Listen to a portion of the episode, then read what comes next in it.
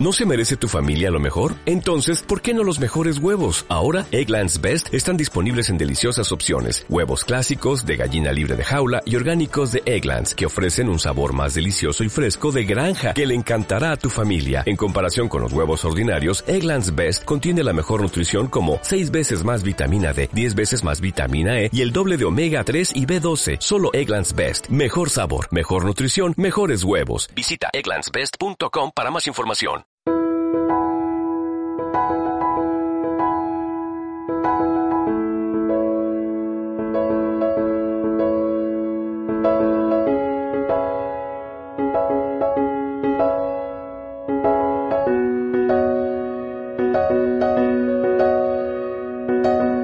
Lamentablemente, muchos procedimientos en familia, de divorcio, de medidas o de modificación de medidas, eh, si hay hijos, son una auténtica guerra abierta entre los progenitores.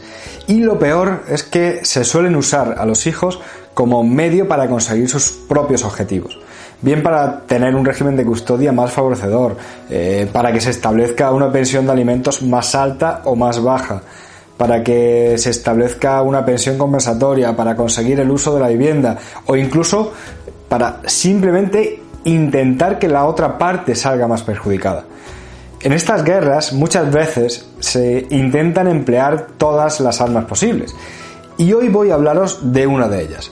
Si se puede usar en un juicio las conversaciones que ha mantenido el otro progenitor con los hijos.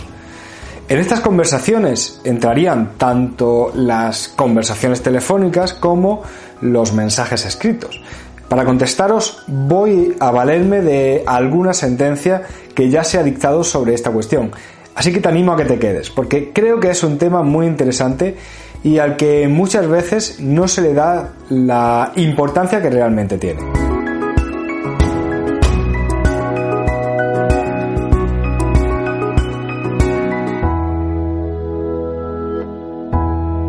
Antes de empezar te diré que soy Javier Fuentes, abogado y el fundador del despacho que le da nombre a este canal, Iuris Firma Abogados. Como te he dicho en la introducción, los grandes perjudicados de cualquier procedimiento de familia suelen ser los hijos, ya que se les suele usar con demasiada frecuencia como arma arrojadiza entre los padres para intentar bien sacar un provecho, bien para perjudicar al otro progenitor y además, esto no solo sucede dentro del procedimiento judicial, sino que suele usarse a los niños también fuera de los juzgados. Y en algunos casos también durante mucho tiempo después de acabar el procedimiento judicial. Hoy, como decía, voy a hablaros sobre la posibilidad de emplear las conversaciones que los hijos mantienen con el otro progenitor en un procedimiento. La posibilidad de usar esas conversaciones como prueba. Para responder a esta cuestión voy a aprovecharme de dos sentencias de las muchas que se han dictado sobre la materia, en este caso una de la Audiencia Provincial de La Coruña y otra de la Audiencia Provincial de Barcelona. El caso de la sentencia de la Audiencia Provincial de La Coruña es el siguiente.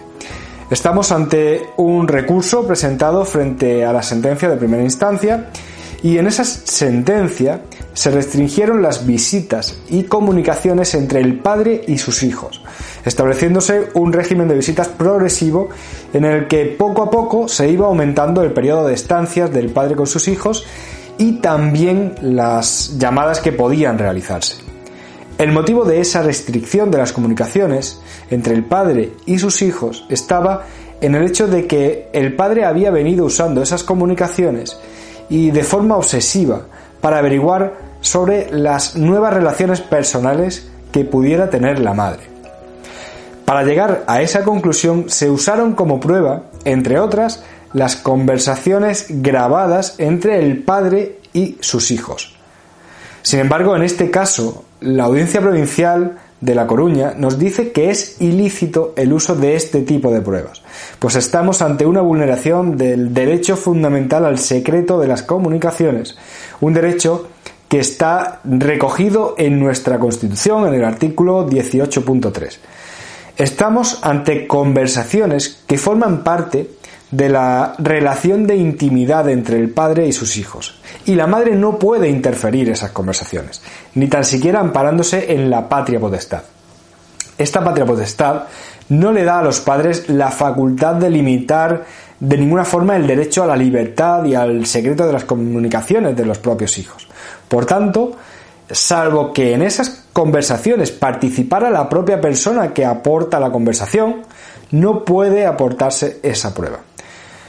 Pero esta sentencia también nos dice algo muy importante, y es que añade que si el padre persiste en controlar a la exmujer, la solución no puede ser restringir las visitas y las comunicaciones del padre con sus hijos, como si fuera un castigo, porque se estaría perjudicando a los hijos.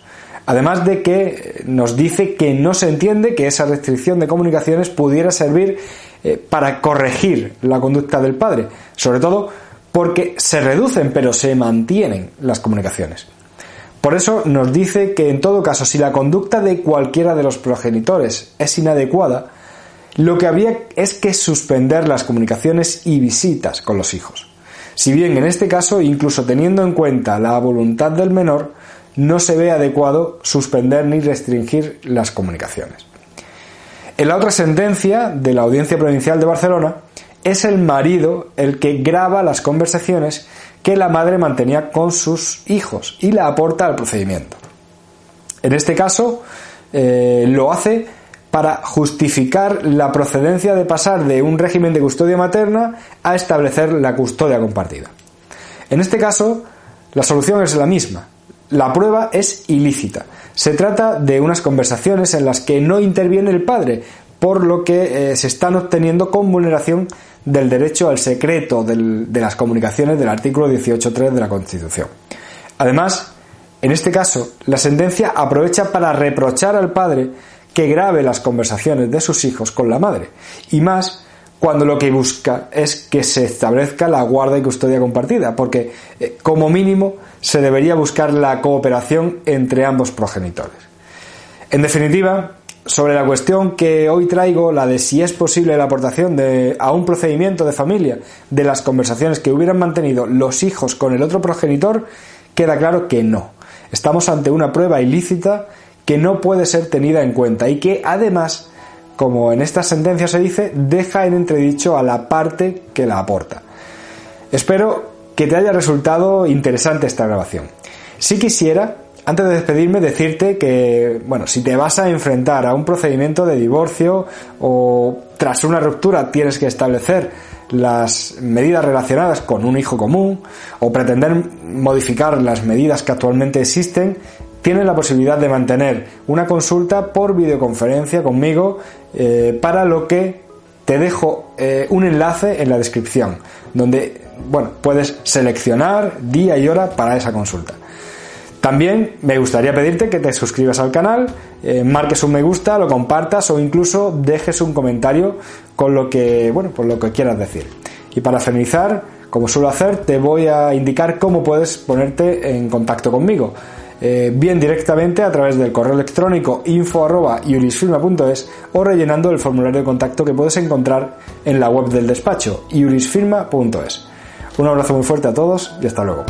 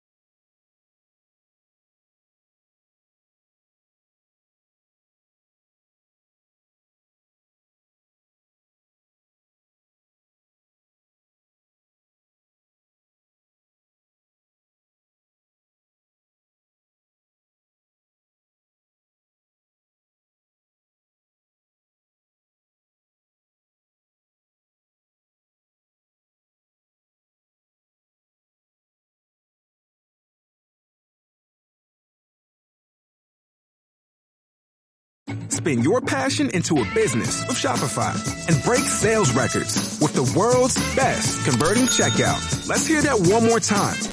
The world's best converting checkout.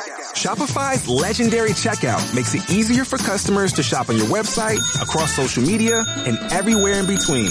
Now that's music to your ears. Any way you spin it, you can be a smash hit with Shopify. Start your dollar a month trial today at shopify.com slash records.